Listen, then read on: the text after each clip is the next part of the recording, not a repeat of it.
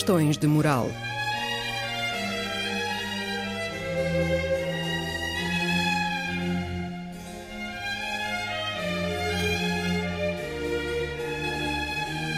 Escrito e apresentado por Joel Costa.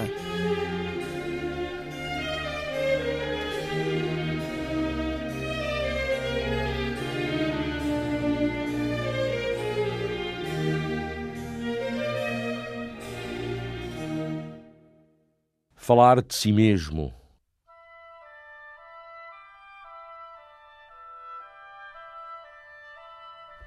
Sou a favor do costume de se beijar as mãos de uma mulher quando somos apresentados. Afinal, é preciso começar por algum lado.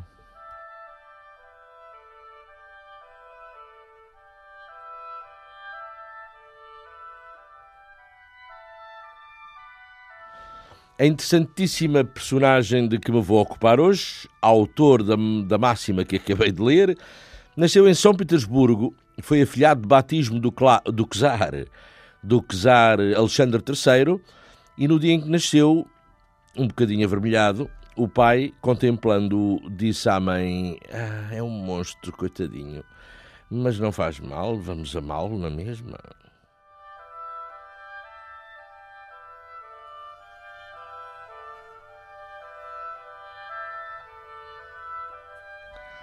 O pai, diga-se de passagem, era amigo pessoal de Tchaikovsky, além de o ser de outras personalidades celebérrimas.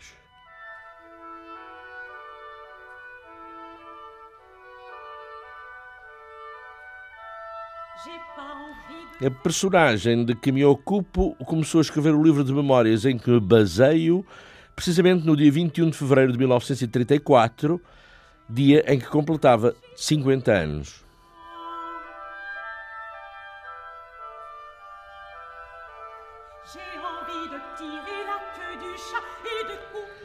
A pessoa de que falo, para escrever as suas memórias, estribava-se num dito de Anatole France.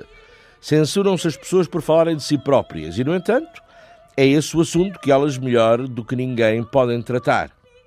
E dizia mais: Gostamos de ler confissões, diários, memórias.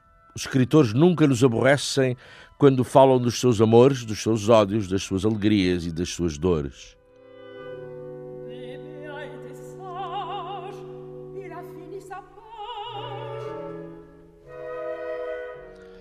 E pergunta-se a personagem em causa: terei o direito de falar do jovem que fui, agora que já não sou jovem?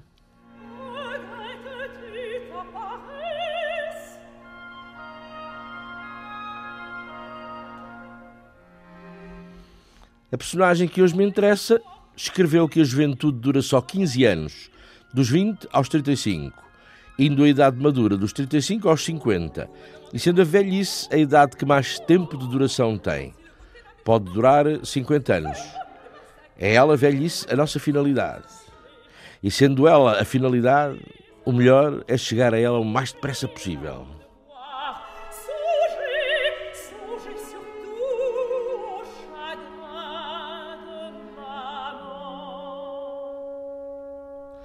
A personagem a que hoje dedico o programa dizia butade. Comecei por uma delas. Mas houve outras, muitas outras. Esta, por exemplo, uma, uma mulher que fuja com o amante não abandona o marido, livra-o de uma mulher infiel.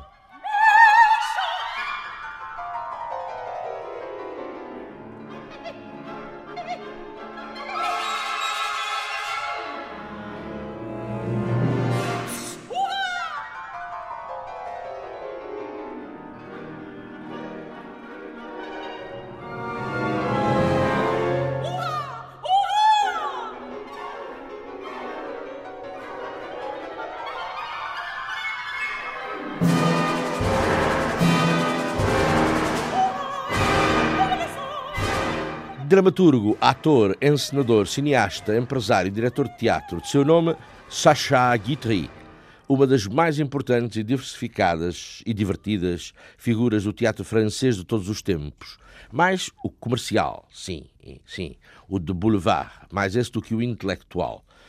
E era, por sinal, filho de um dos maiores atores franceses também de todos os tempos, Lucien, Lucien Guitry. Lucien Guitry, que trabalhou anos e anos em São Petersburgo para o czar das Rússias, em companhias de teatro francês, então na moda, e que Lucien Guitry e que Femieiro incorrigível, pouco depois do nascimento deste seu segundo filho, Sacha, se divorciou da mãe do mesmo Sacha.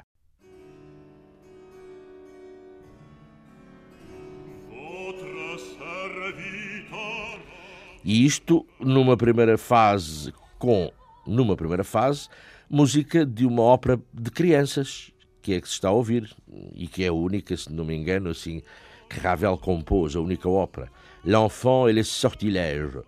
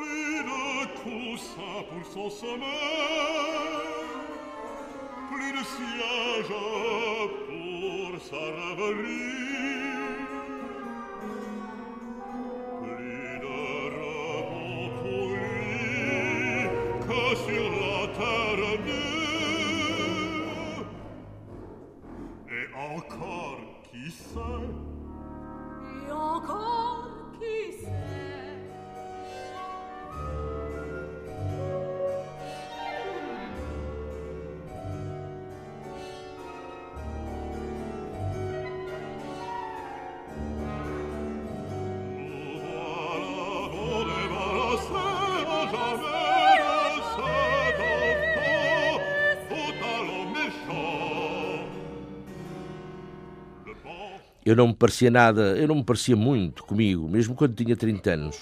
O meu físico não ia bem comigo. Ne vous plus, ne vous plus de l'enfant. Je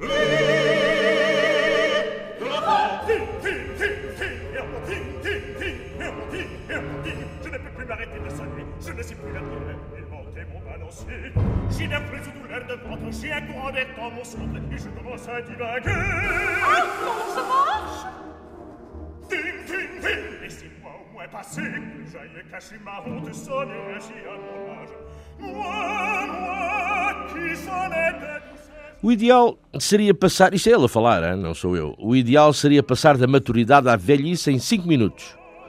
Isso seria feito cirurgicamente era-se anestesiado, ainda jovem, e acordava-se da anestesia com cabelos brancos, laço de comendador ao pescoço, respeitável e respeitado, e sobretudo livre da deplorável chatice que é o envelhecer.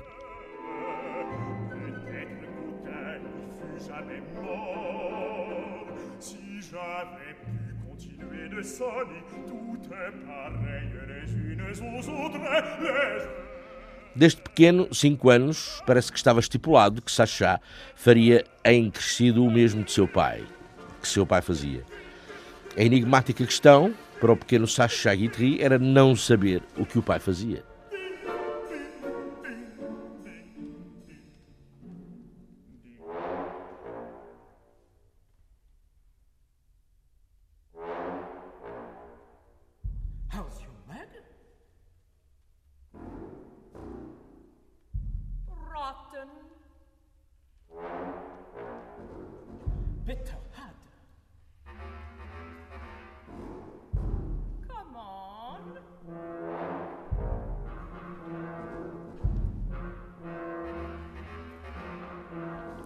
O sonho dele, desde pequeno, era vestir uma das indumentárias que havia lá por casa, abrir bruscamente a porta de um dos salões e aparecer com um aspecto terrível.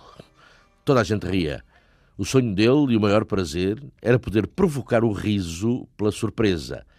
E dizia ele no livro, aos 50 anos, que não mudara muito de, desde esse tempo infantil.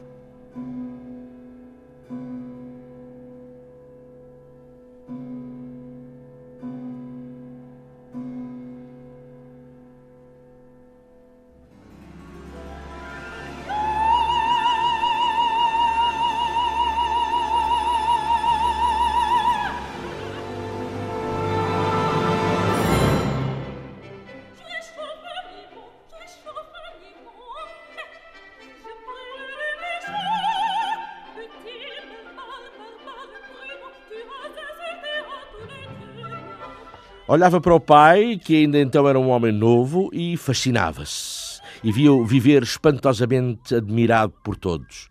Que teria ele a mais do que os outros? Sim, porque que ele me parecia diferente das outras pessoas. Que haveria nele de tão precioso? Havia. Era o futuro.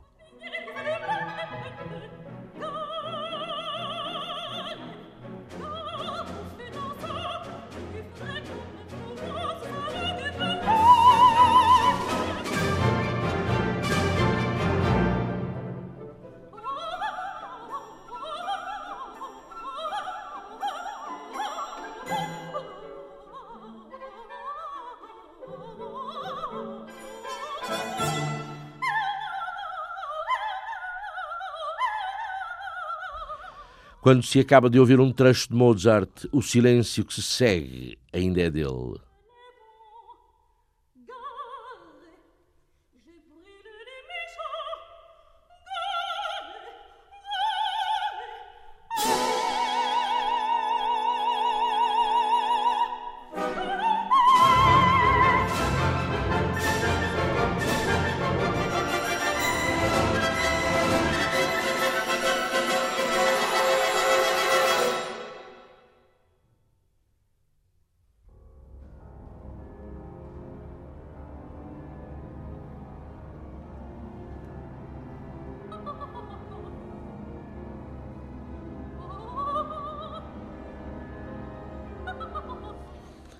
Certas noites, Sacha observava o pai. O pai acabava de jantar e mudava completamente de feições. Erguia uma sobrancelha, apontava para um dos criados da casa e dizia: Senhor Marquês, sois um gentil homem e eu um carroceiro. Mas isso não impedirá de vos dizer que todo o homem que insulta uma mulher é um cobarde. Logo a seguir, o pai acusava-se das mais abomináveis malfeitorias e sem que os criados parecessem surpreendidos. Quando estava já pronto para sair, acariciava o filho e dizia-lhe com extrema doçura: Clementine, por um beijo seu daria toda a minha vida.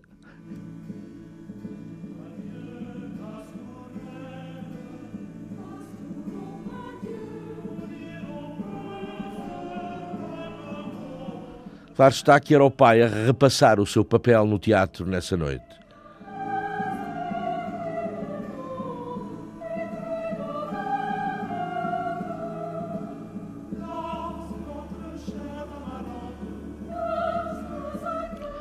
Onde vai o papai, o papá à noite? Pergunta Sasha à mulher que cuidava dele. Vai trabalhar para ganhar para ti. Vai representar, meu filho.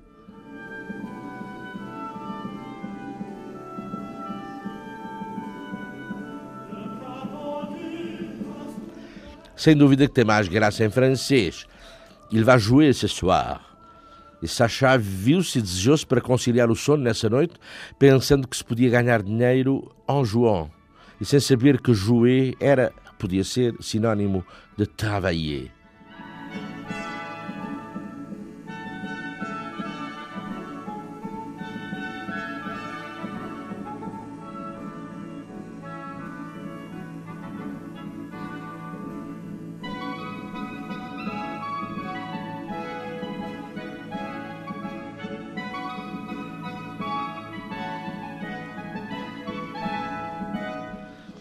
Em criança, chega a representar uma pantomima para o quesar seu padrinho, fazendo de filho de Pierrot e sendo o pai o próprio Pierrot. Na hora da ceia, ficou sentado de fronte de um jovem em cintilante farda branca, que seria o futuro czar Nicolau II.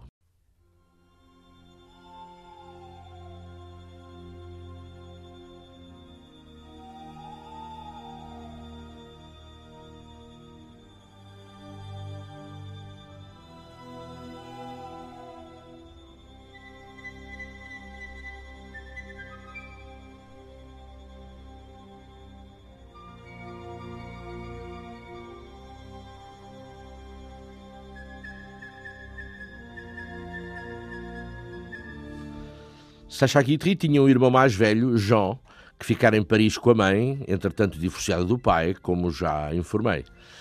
E um dia, a estada do grande Lucien Guitry na corte russa terminou e ele e o filho regressaram a Paris.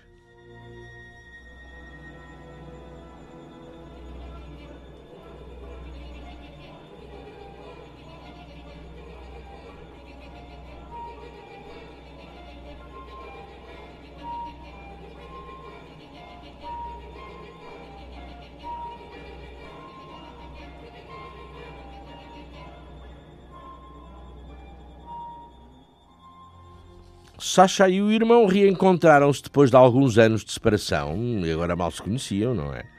Sasha chegava das Rússias vestido de peluche verde e tendo na cabeça um largo chapéu enfeitado com uma pluma. Os dois irmãos olharam um para o outro com alguma surpresa.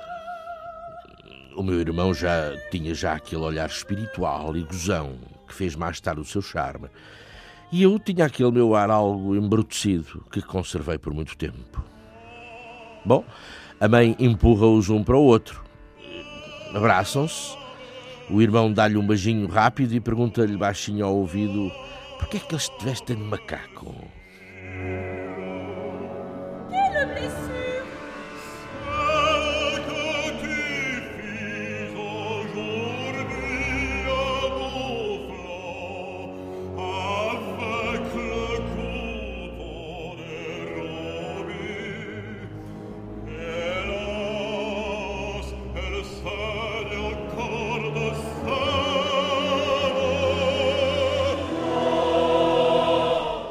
Na escola, Sacha Guitry andou bastantes anos, mas não passou da sexta classe.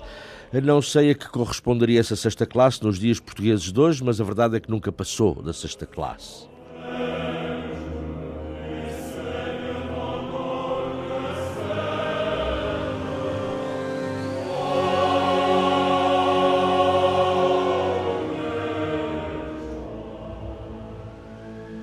Na época, em França, quando se mudava de colégio para o colégio onde se ia, repetia-se obrigatoriamente o ano que se interrompera no colégio anterior.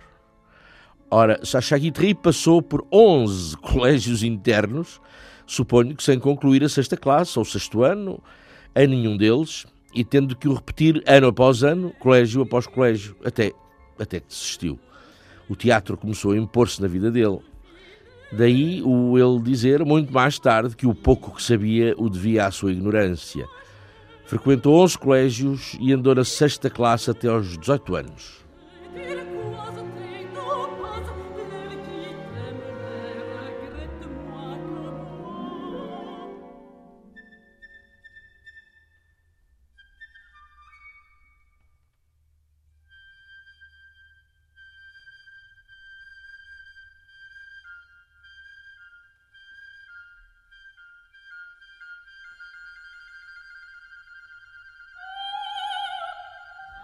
Nunca sabemos aos 10 anos a que ponto somos inteligentes, diz ele. E grande verdade, digo eu. Se soubéssemos.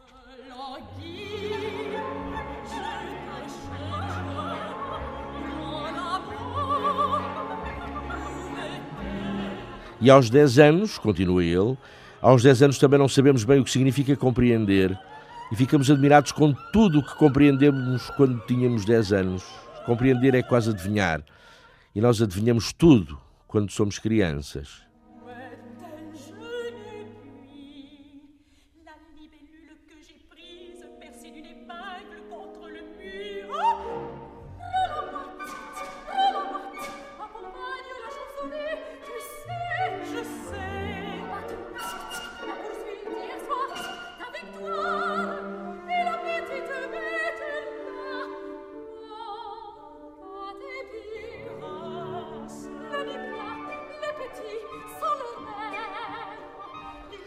Está visto que era um tempo em que não havia televisão na internet e ele vivia enclausurado num colégio interno. Mas porquê é que os nossos pais não se incomodavam muito com a maneira como tratavam os filhos nos colégios? Esqueciam-se de que também tinham sido crianças? Ou porque queriam que os filhos fossem tão infelizes quanto eles tinham sido em crianças?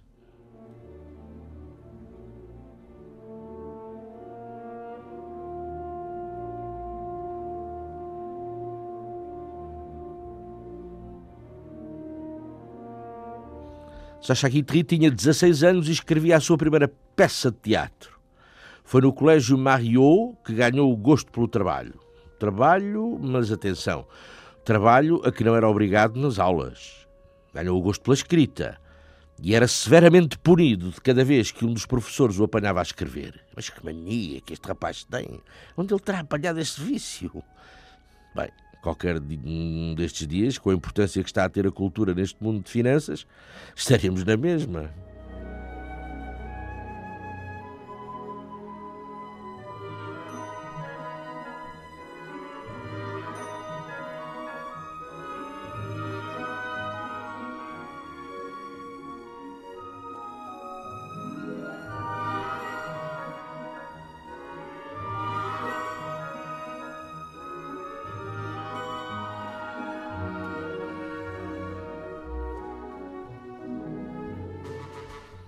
Chama-se recreio ao momento em que deixamos de trabalhar. Está errado, diz ele. Não devia haver nada de mais recreativo do que o trabalho.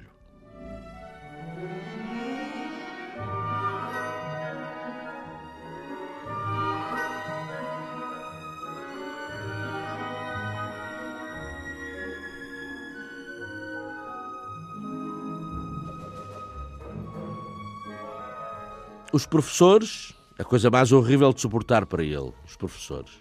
O tempo que nós perdemos na época mais preciosa da nossa vida, a hora em que a inteligência se abre. Nessa hora, os nossos pais confiam-nos aos padres que nada sabem da vida, ou aos professores que terão talvez demasiadas queixas da vida para conseguirem fazer-nos gostar dela.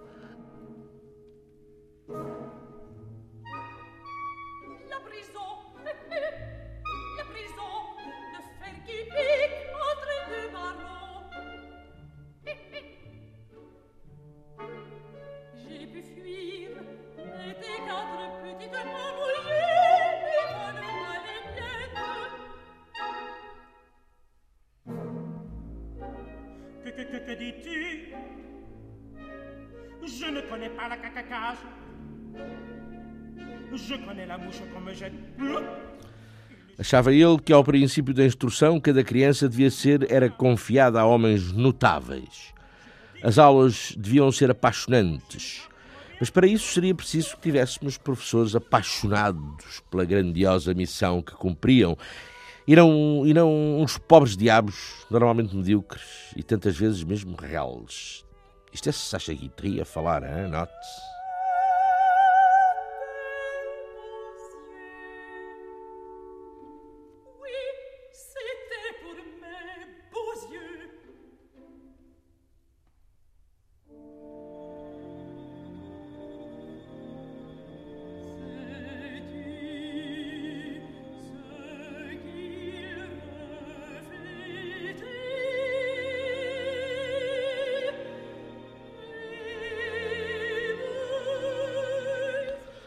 Somos extremamente inteligentes entre os 8 e os 14 anos.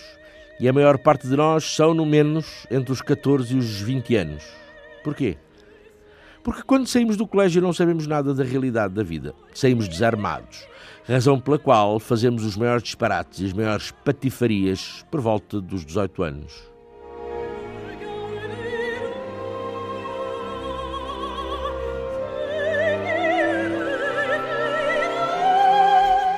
E enfim, terminei os meus estudos sem nunca os ter feito.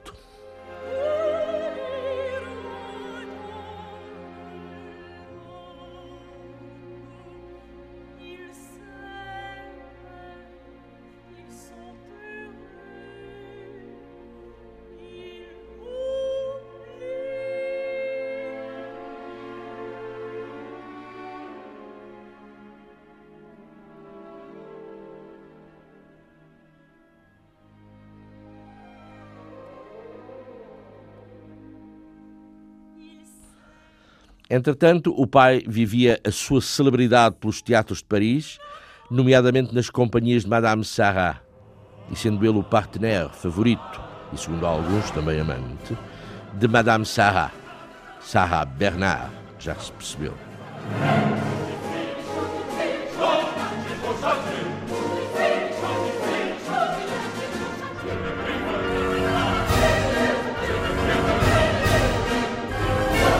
A esposa ideal é aquela que permanece fiel ao marido, mas que tenta parecer tão charmosa como se não o fosse.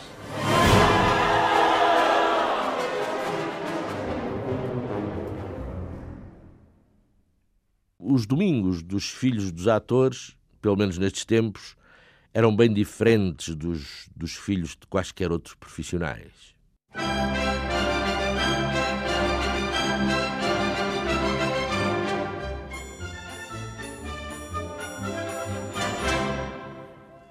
Íamos dar um beijinho a Madame Sarrat todos os domingos, como outros iam à missa. E assim aconteceu durante uns 10 anos.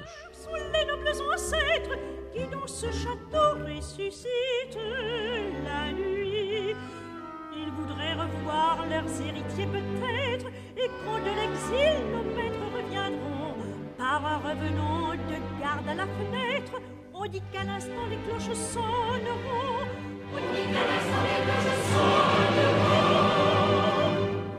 tic tic tic tic do sonne sonne sonne sonne sonne do tic tic tic tic tic do sonne sonne don. joyeux carillon. Sonne sonne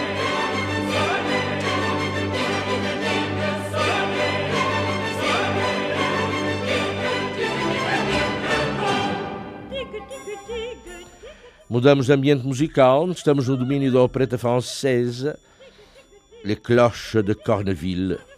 Sacha deixou o colégio, começa a deitar corpo, o teatro presida a vida dele. Madame Sarah Bernard era, para os filhos do seu colega Lucien Guitry, um ser a um tempo fabuloso e familiar. Quando lá iam ao domingo, os irmãos entravam no salão da grande dama, cada um com o seu buquê de rosas ou de violetas na mão. Sabiam que ela não era uma rainha, mas chegava para compreenderem que estavam diante de uma soberana.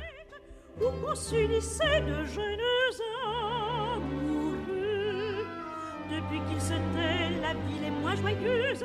Depuis qu'ils se s'éloignent les amours. Ce château nous une frayeur affreuse. Et voilà pourquoi nous répétons toujours.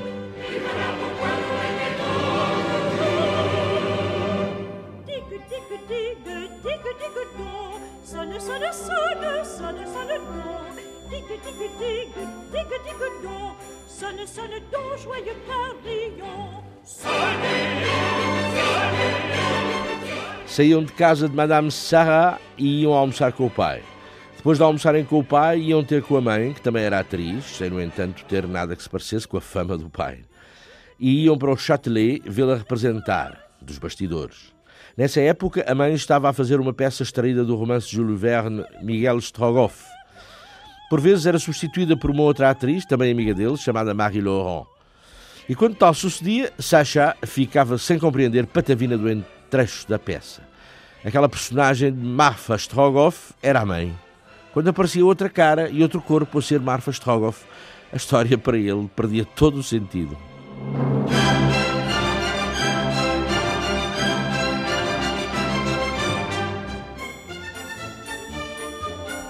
Aos domingos à noite jantavam com a avó paterna e depois de jantar iam ao Théâtre de la Renaissance ver o pai representar. E tornavam a ir dar um beijinho, um beijinho a Madame Sarah Bernard.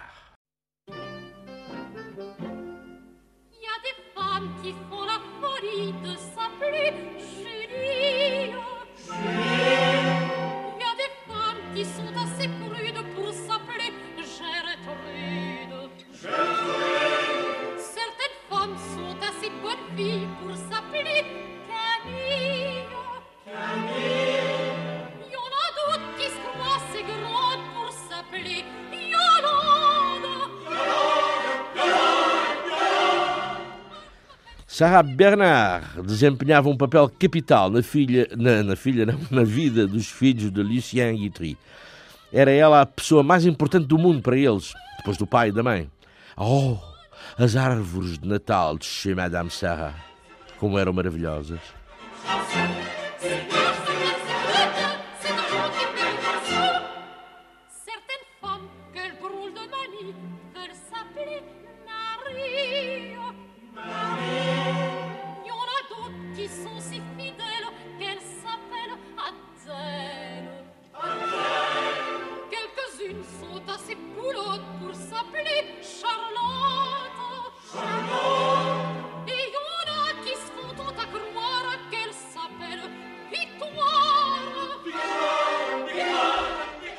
Sacha e o avô materno, que era novelista de pouco sucesso, subiam a Rue Royale. Na esquina do Faubourg Saint-Honoré estava um cego a pedir esmola. O avô mete a mão ao bolso, tira umas moedas e dá-as a Sacha para ser ele a dá-las ao cego. Toma, dá este dinheiro a esse infeliz. Sacha deitou as moedas no chapéu do cego e voltou a dar a mão ao avô. Andados quatro ou cinco passos, diz assim o avô: Sacha, devias ter cumprimentado o cego. Porquê, avô? É preciso cumprimentar os pobres a quem se dá uma esmola. Oh, avô, mas isto não valia a pena. Ele era cego. Sim, mas podia ser um falso cego.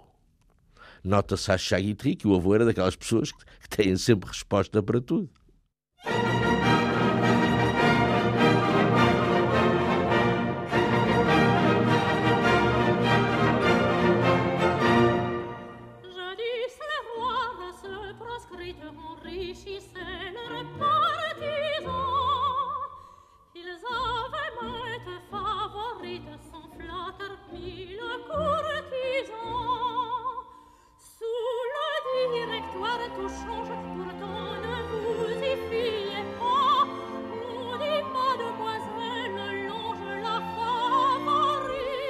No círculo dos amigos do pai, Guitry era frequentado por alguns dos mais ilustres nomes das letras e das artes da França de então, Maupassant, Messager, Feydeau, Octave Mirbeau, Jules Renard, Alphonse Allais, Bourget, Georges Bataille, Anatole France, Tristan Bernard, Edmond Rostand e mais uma quantidade de outros célebres, célebres na época e hoje esquecidos. Lucien Guitry morava no, no 26 da Place Vendôme. Morou lá entre 1894 e 1910.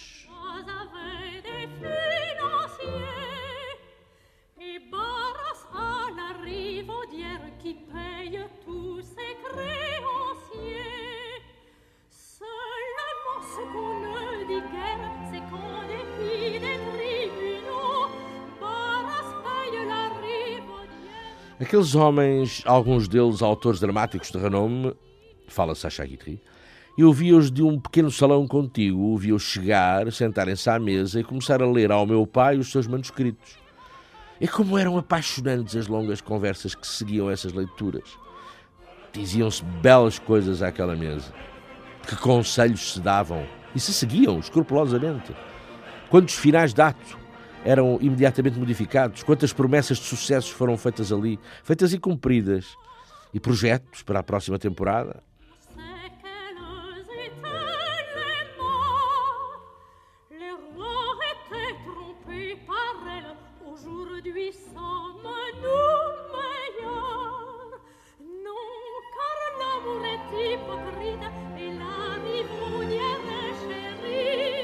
Diz Sacha Guitry que a vida parecia bela àqueles dois homens que se procuravam e se sabiam indispensáveis um ao outro, o dramaturgo e o seu ator, o autor e o seu indispensável intérprete. Porque, evidentemente, todos sonhavam ser representados por Lucien Guitry e todos escreviam as suas peças e talhavam os protagonistas masculinos à medida do ator dos seus sonhos e também à medida da atriz que mais ambicionavam para lhes dar as réplicas, que havia de ser Sarah Bernard, pois claro. Je suis brésilien, c'est de l'or, les arrives d'Ordiosane, plus riche aujourd'hui qu'on la guerre Paris, et te reviens encore deux fois, je suis venu déjà, j'avais de l'or dans ma valise, des diamants à ma chemise, combien a duré tout cela, m'étonne d'avoir 200 amis. Uma vez estava eu presente, um senhor de grande talento veio sear a casa do meu pai para lhe ler a sua última peça. Sear, não sear, conversa para aqui, conversa para ali, o começo da leitura da peça, em voz grave e monótona, deitou para a uma da manhã. Logo na segunda-feira, o meu pai pôs a mão em viseira sobre os olhos, desculpando-se de estar mal desmaquilhado. E eu compreendi o que se iria passar. Cinco minutos depois, o meu pai adormecia pesadamente, enquanto o autor recitava o seu texto na mesma voz grave e monótona. Plus riche aujourd'hui que Paris, encore, je suis brésilien, Paris, Paris, Paris, Paris. Por debaixo da mesa, o meu pé esquerdo chegou-se para junto do pé direito do meu pai, e quando eu sentia chegar o fim de cada ato, dava-lhe um toque de aviso. Ele acordava e dizia: Está bem, está, está muito bem.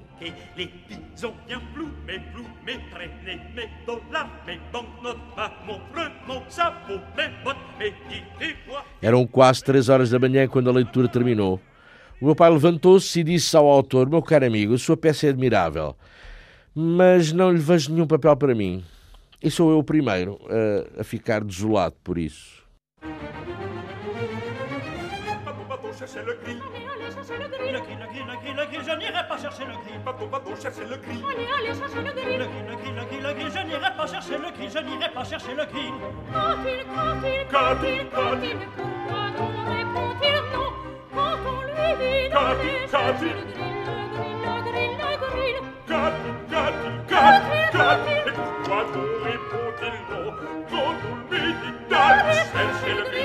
Sacha Guitry, ainda muito novinho, assistiu pela, a, a, a, até assistiu à primeira leitura que Edmond Rostand, autor do Cyrano de Bergerac, como se sabe, como sabem, uh, fez de uma das suas mais famosas peças, L'Aiglon.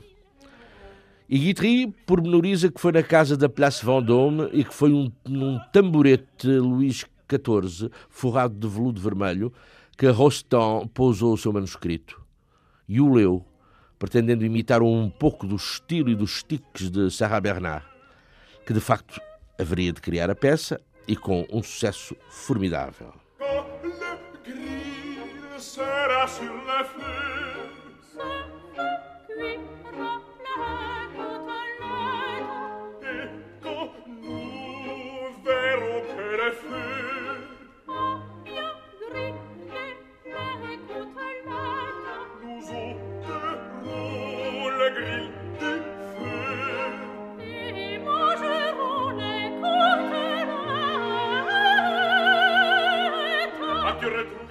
Magnífico, magnífico, disse meu pai no fim da leitura. Então, disse Rostand, então, não vejo o que possa impedir-me de interpretar esta peça admirável. Mas meu pai adivinhava aquilo que o impediria mesmo de representar. A personagem dele não entrava no último ato, tal como não aparecia no primeiro. Bom, um ator do calibre de Lucien Guitry não entrar no primeiro ato ainda vá que não vá. Mas morrer antes do fim da peça é forte. E Rostand percebeu, alegou uma indisposição súbita, uma dor de cabeça, retirou-se e foi às pressas a casa retocar o seu original de forma a poder-lhe contar com Lucien Guitry no elenco da estreia.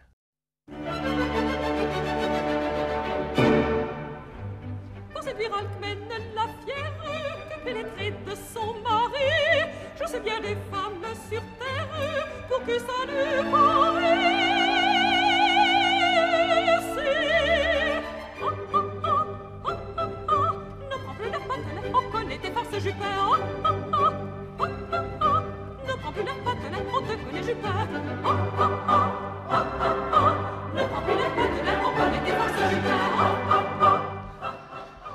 Um dos homens do círculo do pai que Guitry admirava mais do que qualquer outro era Octave Mirbeau, porque Octave Mirbeau todas as manhãs acordava cheio de cólera, convencido de que centenas de injustiças seriam cometidas nesse dia.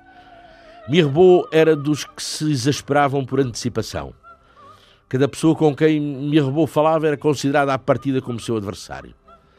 Podia aconselhar a visitar uma, uma exposição de Monet como quem faz uma provocação. E era um homem notável, como todos os que estão sempre dispostos a bater-se por uma ideia, como todos os que podem cometer as maiores injustiças ao serviço da justiça.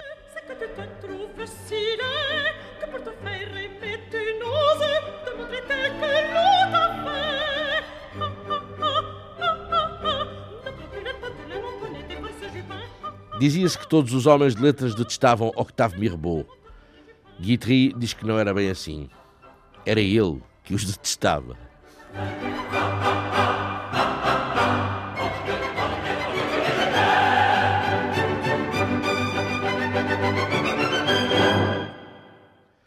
O jovem Sacha Guitry, atenção que este livro de memórias só contempla a vida de Guitry até aos 20 anos, Passava as férias grandes metade em Aix-les-Bains com a família da mãe e metade em Breuil, numa mansão de campo com o pai.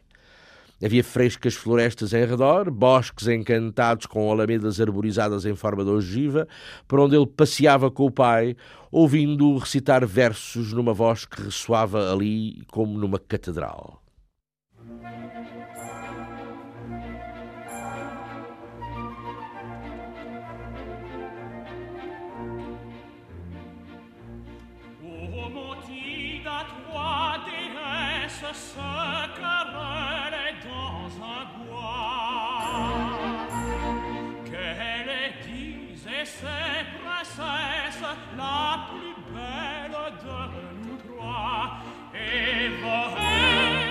Na grande casa de Berrei havia galinhas, coelhos, cerca de 30 cães, uma águia, grandes pássaros exóticos e uma chimpanzé chamada Lacmé que sabia jogar às escondidas e que almoçava calma e limpamente com eles à mesa. Um animal terno e melancólico que também costumava passear de mão dada com o pai Guitry pela ala do bosque ogival e a quem o pai também recitava versos.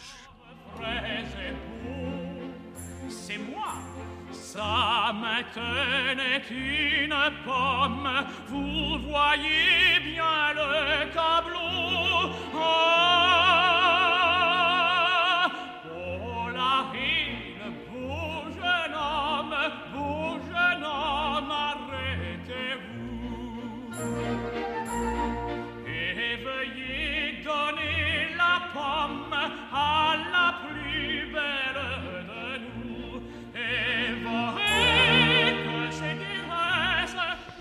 Fico aborrecido ao ver o cinema tomar nas nossas cidades o lugar que era do teatro. Foi o cinema e não o teatro que reconstituiu o passado aos olhos do grande público, em lugar dos nossos cenários de papelão, de tela de má qualidade. O cinema mostrou-lhes exércitos em marcha, grandes batalhas navais, caçadas reais, interiores luxuosos, e mostrou-lhes homens jovens no papel de homens jovens e mulheres bonitas no papel de mulheres bonitas.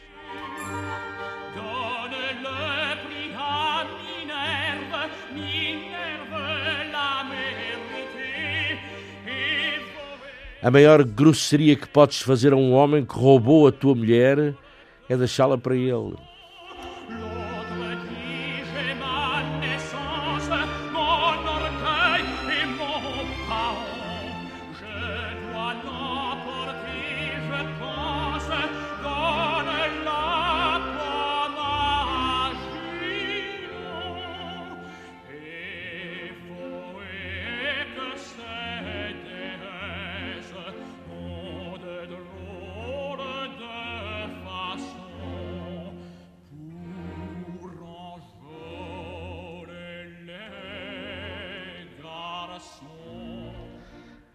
Na companhia de Sarah Bernard, segundo a tabela de serviço, os ensaios diários estavam marcados para a uma e meia da tarde.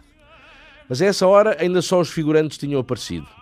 Os atores, consoante o seu estatuto, iam chegando agora um, daqui a bocado outro. Lucien Guitry não chegava ao teatro antes das duas e meia. O autor, no caso de um ensaio do L'Aiglon, Edmond Rostand, aparecia por volta das três.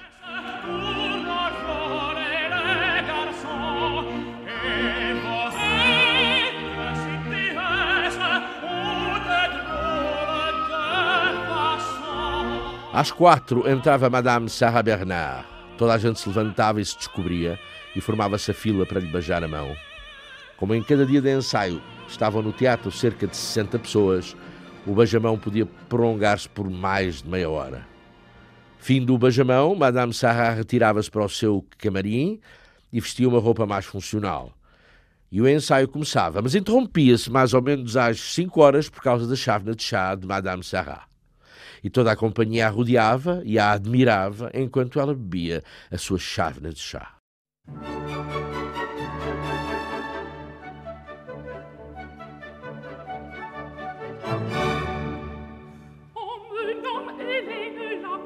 Tudo o que Sarah Bernard fazia era extraordinário, mas as pessoas que a rodeavam achavam absolutamente natural que ela não fizesse senão coisas extraordinárias.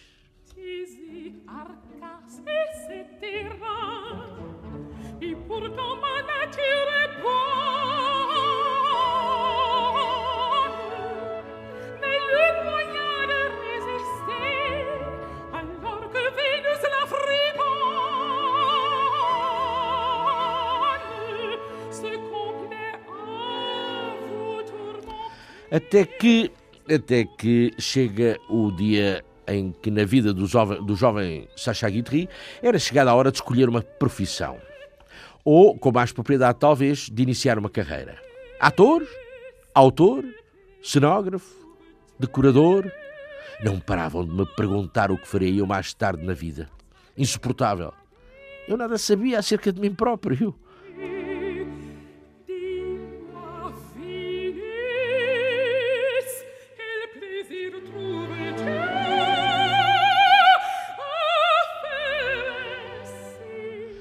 A vocação teatral, uma questão de moral, para o filho de um burguês comum é, ou era na época, uma espécie de fruto proibido, um sonho de vida flauteada, o, o que não se passa, ou não se passava, com o filho de um ator. Para um filho de ator, a profissão de ator era pura e simplesmente interdita, pelo menos em princípio. E porquê? Porque era preciso ser digno de um nome. Tu, ator, dirá o pai burguês, querendo dizer tu, herdeiro de um nome honrado e sem mácula, queres ir para essa vida degradante? O pai ator dirá ao filho, tu, ator?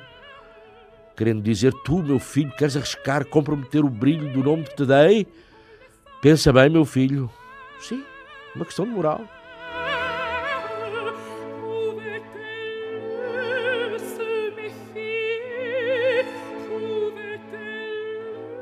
Diz Guitry, uma pessoa não se torna ator como se poderia tornar notário.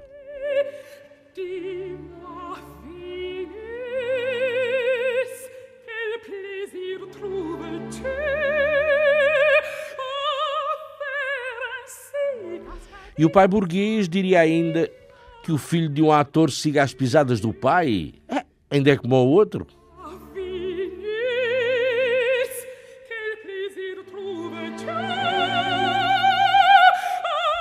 E o pai ator ainda diria: acredito mais na sincera vocação para o palco do filho de um burguês do que na do filho de um ator.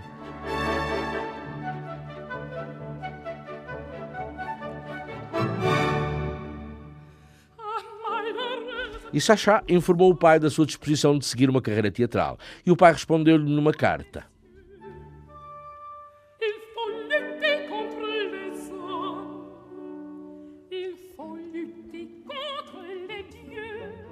Meu querido filho, precisamos de falar sobre esse assunto e seguramente iremos falar. E pensa bem: homens, mulheres, príncipes, princesas, criados, patrões, ladrões, assassinos. O importante não é saber o seu papel, sabe-se sempre o papel.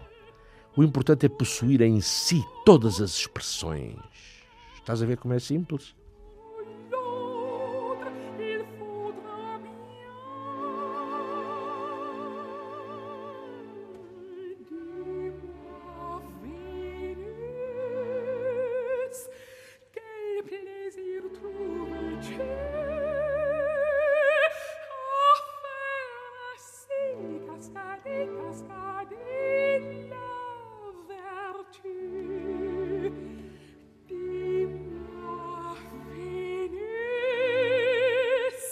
E se o pai se opusesse? Sachá estava com medo? Ator, autor, é decorador, cenógrafo, qualquer dos métiers se encaixava nas aptidões dele ou que ele julgava ter. Pode-se escrever ou pode-se desenhar em casa, sozinho, em sossego, sem dar satisfações a ninguém. Ou trabalhar sob pseudónimo.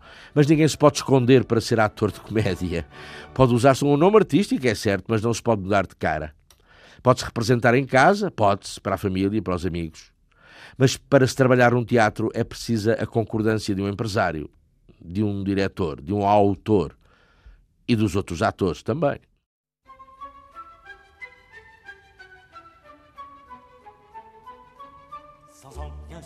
Souffler à personne par une porte du jardin. Laissant la bassette très couronne, je me suis sauvé ce matin. Maintenant, je vais par la ville. São duas da manhã de um domingo. Sacha Guitry acaba de escrever uma peça em verso de um ato. O avô entra por acaso na sala de jantar. Estás tu aí a fazer? A trabalhar. Tu? Acabo de escrever uma peça. Uma peça? Ah, então vais-me ler imediatamente o que escreveste.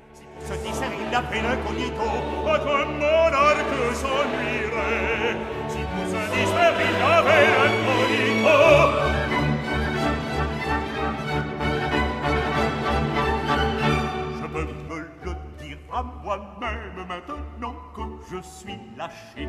Ce que j'aime là, ce que j'aime, mon Dieu, ce n'est pas un péché, c'est de prendre la taille.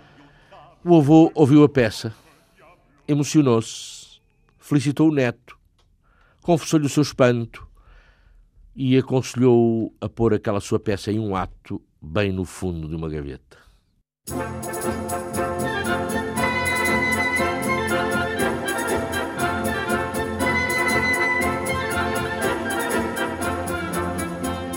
Escrever a peça por divertimento, tal como desenhava por prazer, e como escrever aquela, poderia escrever uma centena de outras peças. Porquê metê-la na gaveta?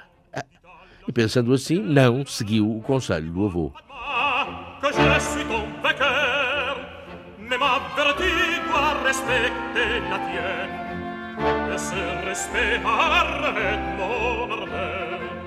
Va dire enfin à ta tribu sauvage que l'étranger qui foule ici son sol a pour devise, a pour devise abstinence et courage.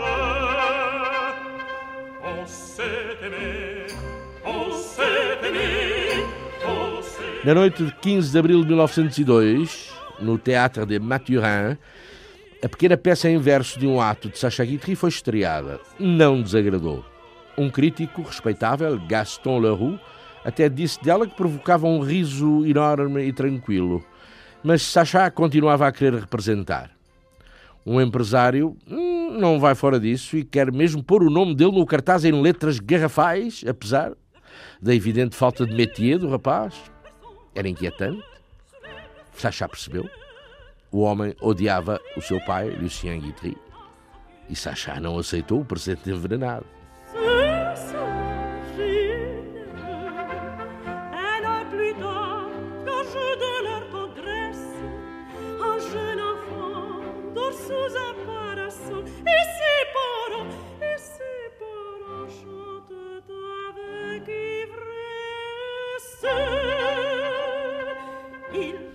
Mas, meu filho, ah, se tu te sentes mesmo um comediante, por que não?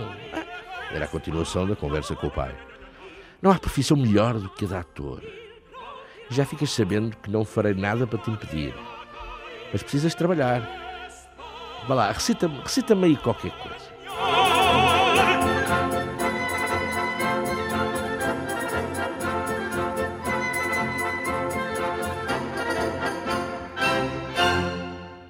E ele recitou um monólogo do Cid. Não está mal, não está mal, mas podia estar melhor. E para estar melhor precisavas de umas lições. O problema é. é com quem? Mas papá, não, não, comigo não. Mas porquê, papá? Porque me faltaria a paciência e a severidade. E encaminhou para um seu colega. Oh, quel dîner je viens de faire Et quel vent extraordinaire J'en ai tant bu, tant, que je crois bien que maintenant. Oh, mas vai para o palco e representa, disse-lhe um outro colega do pai. Representar é a melhor maneira de aprender a representar.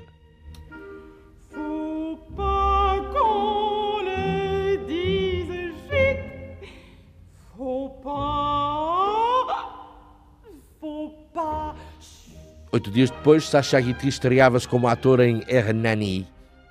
Um papel pequeno, já se vê. E um desastre.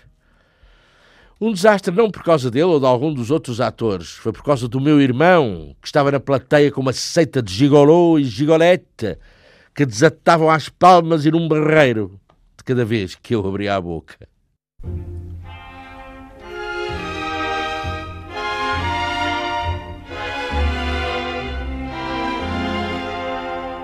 Je la croisais l'autre soir, c'était à minuit rue d'Athènes. La voyant seule qui se promène, je lui dis mon enfant, bonsoir. J'ajoutais à cette heure indue, que faites-vous donc dans la rue, naïvement et sans savoir Não tenho tempo para contar mais. Só dizer que estreadas outras suas peças, depois de ter sido aplaudido e depois de ter sido pateado e assobiado, só então Sacha Guitry se considerou um verdadeiro autor dramático. Innocente, innocente, en elle tout est poésie, poésie. Elle répond au joli nom d'Aspasie.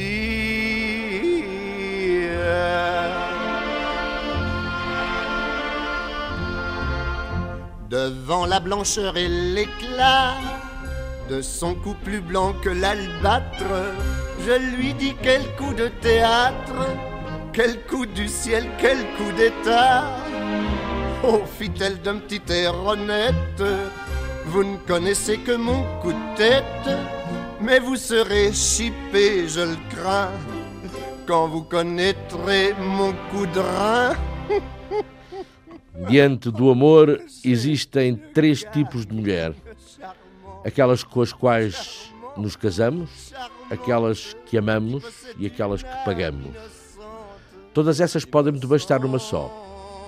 Começamos por pagá-la, depois a amá-la e por fim casamos-nos com ela. Elle répond au joli nom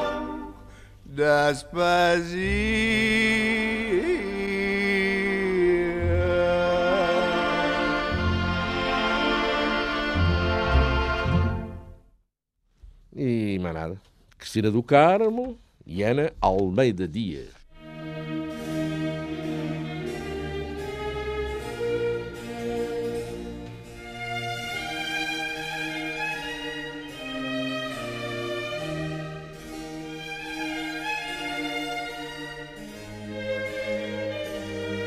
Questões de moral.